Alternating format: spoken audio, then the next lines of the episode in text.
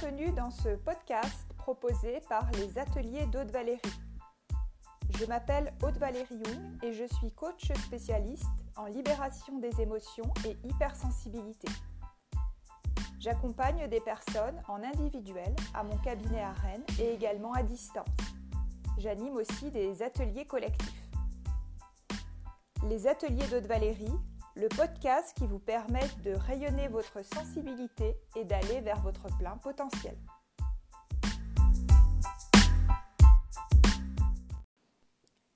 Bonjour à tous les auditeurs qui m'écoutent. Aujourd'hui, je vais traiter d'une émotion qui est dite euh, émotion primaire, qui fait partie des quatre émotions primaires que nous connaissons actuellement, qui est la peur. Et plus particulièrement, je vais me focaliser sur l'anxiété et on va démarrer aujourd'hui euh, sur euh, une série en fait de podcasts autour des troubles anxieux. Euh, on va se focaliser davantage donc dans ce podcast sur le syndrome dit d'anxiété généralisée. je vais un petit peu parler justement de la différence entre la maladie, la pathologie et l'émotion finalement qui est utile, qui est nécessaire également à vivre dans notre vie de tous les jours comment elle se traduit. Et ensuite, on va voir les spécificités donc propres aux personnes hypersensibles, au potentiel intellectuel et émotionnel. Et je vous donnerai ensuite quelques pistes de solutions pour accompagner la libération de cette émotion.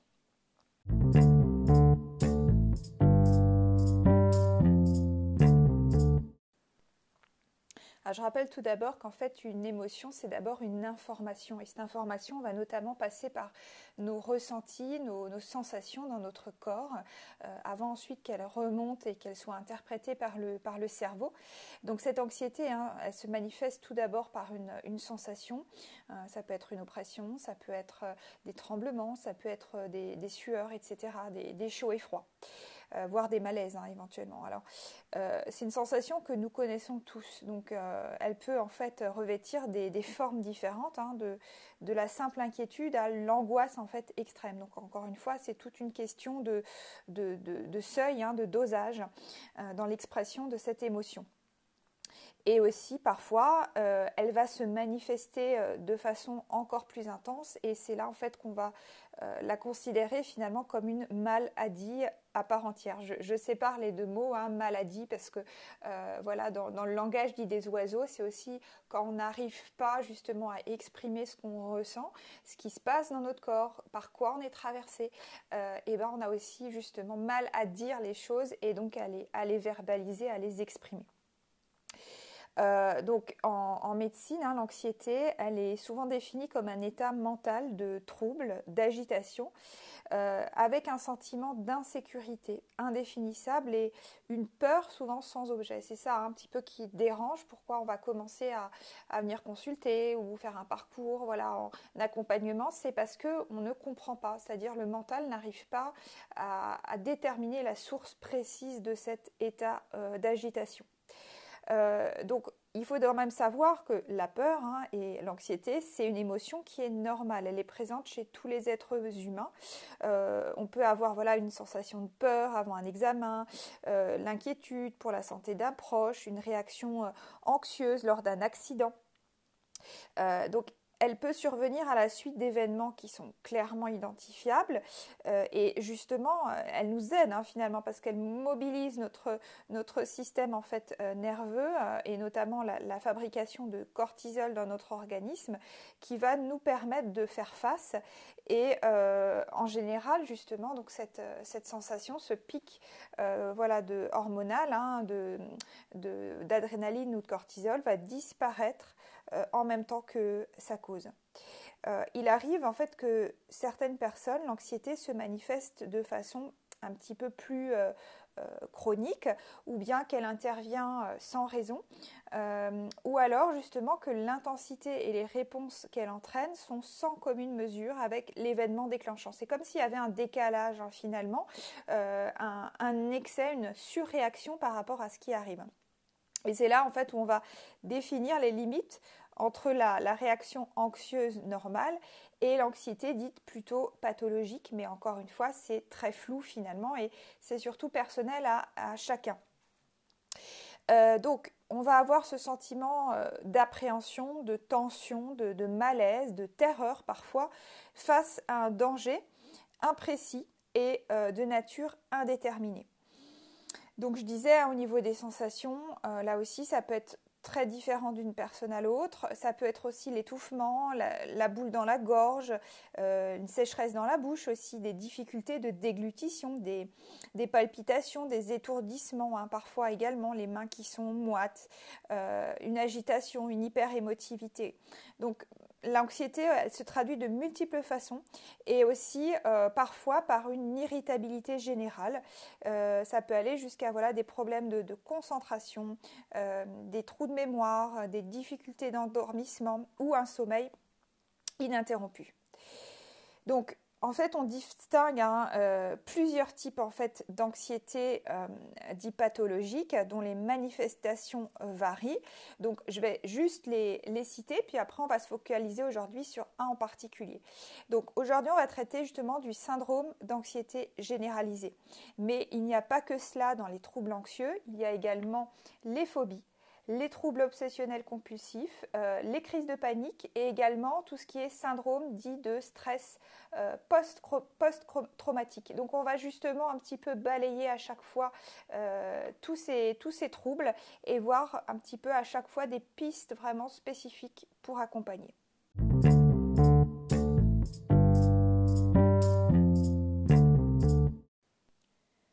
Alors, ce qu'il faut tout d'abord savoir, c'est que euh, l'anxiété, elle, peut constituer dans certains cas euh, un symptôme assez fréquent au cours des états dépressifs. Euh, elle se rencontre également dans la plupart des névroses, dans certains troubles psychotiques, des maladies aussi, par exemple maniaco-dépressives. Euh, mais c'est aussi un symptôme présent dans de nombreuses affections euh, organiques, hein, par exemple l'hypo, l'hyperthyroïdie, euh, l'hypoglycémie, l'épilepsie, la maladie de Parkinson, certaines insuffisances cardiaques, des déficits même en vitamines. et par ailleurs, si on est dans des épisodes de sevrage, que ce soit d'alcool, de tabac, de somnifères, là aussi on peut avoir des troubles de, de l'anxiété. Donc bien sûr, vous comprendrez qu'il y a également dans certains cas euh, un bilan vraiment médical complet qui est à faire, aussi bien organique que psychologique, pour vraiment déterminer la cause. Au niveau du syndrome d'anxiété généralisée, ce qu'il faut savoir, c'est que euh, souvent les femmes sont deux fois plus touchées euh, que les hommes. Ça, ce sont des, statistiques qu'on a au niveau national. ce syndrome, on l'appelle aussi trouble anxieux généralisé. Alors comment ça se manifeste? C'est vraiment un état de, tension, euh, d'inquiétude permanente qui dure au moins six mois sans qu'aucun événement extérieur ne l'explique. Donc c'est une inquiétude finalement euh, excessive euh, pour tous les moments de la vie quotidienne, que ce soit dans le monde du travail, de la famille, les relations affectives, les relations amicales, sociales. Euh, la personne, elle éprouve des difficultés à, contrôler ses inquiétudes et souvent ça va vraiment jusqu'à ressentir une détresse importante. Euh, et donc là, ça peut être vraiment euh, handicapant hein, parce qu'il y a un fort retentissement dans la vie courante et ça peut entraîner de nombreuses difficultés, notamment bien sûr au travail où la personne ben, va aussi avoir des relations plus difficiles, plus complexes avec les, autres, les autres collègues qui l'entourent. Euh, mais également dans, la vie privée. Et souvent, ce qu'on observe, c'est que cette vie privée, elle peut hein, vraiment se restreindre peu à peu. Euh, et euh, voilà, on peut vraiment s'isoler complètement hein, de la société. Aujourd'hui aussi, dans les chiffres, on estime qu'environ 3% de la population est confrontée à ce trouble.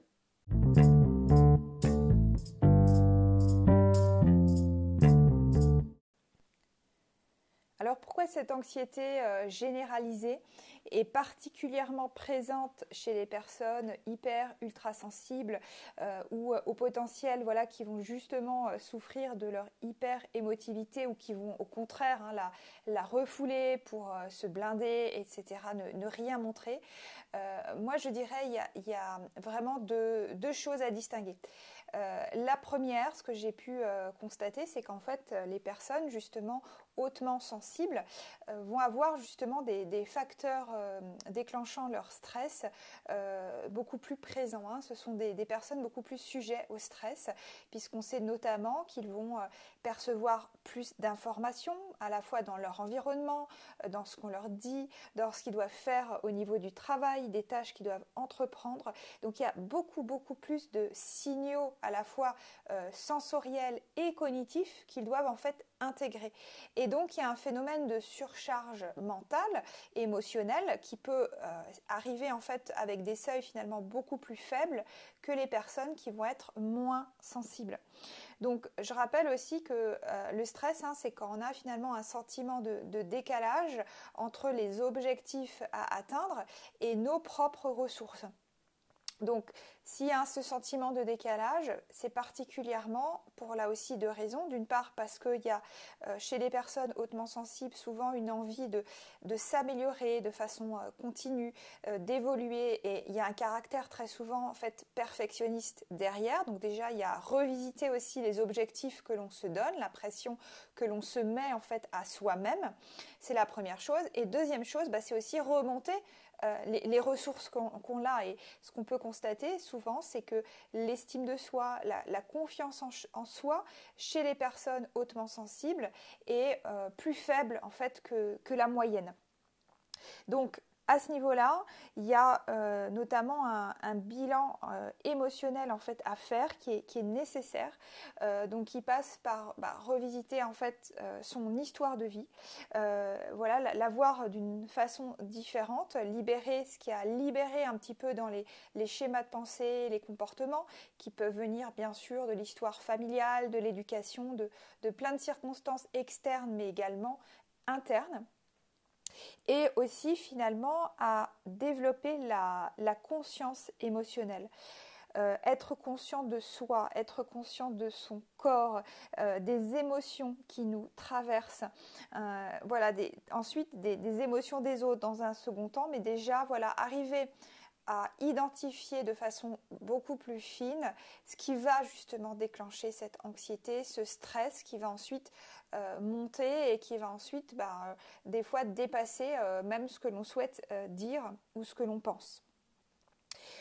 Il y a aussi arriver à exprimer ses émotions dans différents contextes. Et là, il y a tout un travail en fait d'accueil émotionnel à, faire. je pense que derrière tout ça, il y a aussi la notion de comprendre les, raisons de ces émotions et de ces réactions. Euh, ensuite, bah, justement, de les maîtriser finalement, puis de les utiliser pour atteindre ces, objectifs on aura aussi davantage, bah, par cette occasion, euh, confiance en soi et euh, bah, aussi on sera plus autonome par rapport à cette maîtrise émotionnelle. Euh, ce qu'il faut aussi savoir, c'est qu'on peut, euh, grâce à des travaux donc de, visualisation, d'hypnose, euh, justement en étant conscience, en, rapprochement vraiment direct de, de, ce qui peut provoquer ce genre d'émotion, avoir une idée de l'origine, en fait. Hein, ce qui permet aussi d'avancer, de, comprendre. et ça, ça sort vraiment de la personne. C'est-à-dire que dans les séances, c'est pas du tout moi qui vais qui va diriger, qui va euh, suggérer euh, des choses, mais ça va être vraiment la, personne, à partir notamment de la lecture de, son corps, de ses sensations, qui va avoir justement cette information à saisir. La deuxième raison principale pour les personnes hautement sensibles, c'est souvent, euh, je dirais, une anxiété un petit peu plus profonde dans le sens qu'elle est existentielle, qu'on va avoir toutes les questions euh, liées euh, au sens, à la vie, à la mort, à la notion de liberté, à la notion d'injustice, de justice qui sont très prégnantes dans la vie de ces personnes. Et ce qui peut se passer, c'est que là aussi, il va y avoir un, un sentiment de décalage au niveau de leur perception euh, entre elles, ce qu'elles ressentent, leur monde intérieur et le monde extérieur. Euh, moi, je parlerai en fait quand il y a ces phénomènes aussi d'anxiété généralisée, euh, qu'il y a des désalignements. alors, il y, a, deux niveaux de désalignement pour moi. Il y a un premier niveau, c'est le désalignement au niveau de la personnalité, c'est-à-dire entre ce qu'on pense, ce qu'on va dire, ce qu'on va ressentir émotionnellement et ensuite ce qu'on va faire, comment on va agir. Euh, et donc là, effectivement, bah, ces désalignements engendrent des, déséquilibres internes hein, au niveau énergétique, au niveau subtil, et vont provoquer cette anxiété. On va voir en fait d'abord comme si on avait un petit peu, au lieu d'avoir un, canal, quelque chose qui est clair, hein, l'alignement, c'est voilà cette notion de ligne, de linéarité, que les choses en fait soient fluides et traversent. Bah, comme il va y avoir un petit peu des, blocages, hein, comme des barrages finalement qu'on peut avoir sur un, cours d'eau, euh, l'information ne va pas circuler de façon fluide et donc ça va engendrer une certaine anxiété. Alors on va, on va voir tout à l'heure un petit exercice justement qui permet de vous auto-accompagner pour retrouver cet alignement.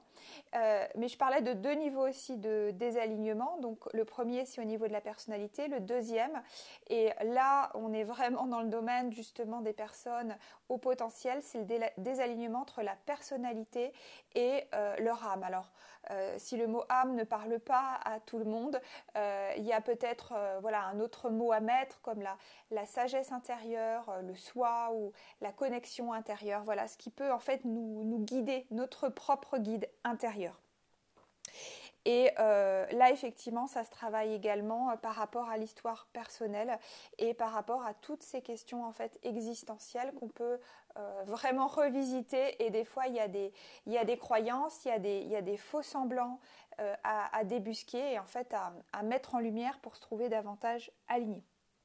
Alors, je vais vous proposer, c'est un petit exercice tout simple de respiration en relaxation qui permet dans un premier temps, voilà, de façon simple dans le quotidien de retrouver cet alignement. Donc il peut servir à chaque fois euh, que vous êtes ébranlé euh, sous le coup d'une émotion euh, ou si vous doutez de vous. en fait, quand vous avez l'impression de sortir hein, de cet axe vertical dont je parlais tout à l'heure hein, de, de gravité, d'alignement intérieur. Donc cette respiration, elle vous permet de retrouver votre centre, votre axe et va aussi favoriser en fait une plus grande confiance en soi et aussi dans votre corps. Alors il se fait dans n'importe quelle position. Ça peut être assis, debout ou couché. Euh, ça s'appelle au passage la respiration euh, pico-pico, euh, P-I-K-O, donc que vous pouvez éventuellement retrouver aussi sur Internet si vous avez besoin de, vidéos, de supports, de ressources. Donc le principe. Première étape, vous inspirez par le nez et vous portez votre attention sur le sommet du crâne. Et quand vous allez expirer, donc vous expirez toujours par le nez, mais cette fois-ci, vous portez votre attention sur votre ventre. première fois, vous refaites le cycle d'inspire par le nez, portez votre attention sur le sommet du crâne et vous expirez cette fois-ci par le nez en portant votre attention sur la plante des pieds. Vous effectuez cette respiration vraiment avec la conscience du corps, hein, autant de fois que nécessaire pour revenir dans votre axe. Et ensuite, vous pouvez installer ce qu'on appelle le diamant intérieur. Mais ça peut, ce diamant, vous pouvez aussi le remplacer par autre chose, un objet qui a une valeur finalement pour vous, euh, quelque chose auquel vous tenez. Euh, ça peut être aussi, euh, voilà, votre, votre cœur, une, une lumière, peu importe. Et donc, vous allez refaire donc, ces, trois respirations, pico-pico, qu'on vient de, pratiquer ensemble, puis mettre tout le poids de votre corps sur vos pieds. Et là, vous allez installer, visualiser, ressentir comme s'il y avait des racines qui descendaient de votre plante de pied, comme si vous étiez un chêne très solide, un arbre très puissant. Et vous allez mettre votre main, euh, vous allez mettre trois doigts en dessous de votre nombril et appuyer comme si un petit peu vous, vous pompiez, vous recentriez votre énergie à cet endroit-là. Et là, vous visualisez euh, le diamant ou l'objet précieux euh, auquel vous vous tenez. Et c'est comme s'il va s'installer à cet endroit, qu'une sensation peut-être va devenir un petit peu plus dense. Euh, et c'est signe à ce niveau-là qu'il est installé. En fait, cette zone est particulièrement importante. C'est la zone dite du hara dans les arts martiaux. C'est aussi le centre de gravité de votre corps et votre centre de sécurité. Si vous faites cet exercice, parfois avec quelqu'un qui peut, qui peut être euh, à côté de vous, en général, si vous lui demandez, vous pouvez tester avant et après cet exercice, juste de vous de vous pousser légèrement euh, en arrière, vous constaterez par vous-même que la solidité euh, est vraiment différente et vous bougez en fait nettement moins, vous vous faites moins déstabiliser. Et donc le but, voilà, c'est d'arriver avec ces différents points euh, d'ancrage dans votre corps à, guider en fait cet alignement. Et cet alignement, hein, c'est aussi ce qui va ensuite rayonner dans votre entourage à la fois parce que s'il y a une cohérence vraiment entre ce que vous pensez et ce que vous dites, on va vraiment avoir une notion bah, d'intégrité plus importante. Et euh, avec cette cohérence également entre ce que vous dites et ce que vous ressentez puis ce que vous faites, c'est là où vous allez en fait vous sentir davantage dans l'authenticité, dans le vrai. Et ça, ce sont des valeurs qui sont très très importantes pour les personnes hautement sensibles. C'est arriver à être elle-même parmi les autres également. Donc, je vous encourage à le faire. Et si vous voulez me témoigner de vos retours par rapport à cet exercice ou m'envoyer vos questions, euh, je vous reste à votre disposition donc sur mon site internet et sinon euh, par mail contact Je vous dis à très vite pour la suite de cette série de podcasts sur les troubles anxieux et notamment les troubles anxieux généralisés. À très vite.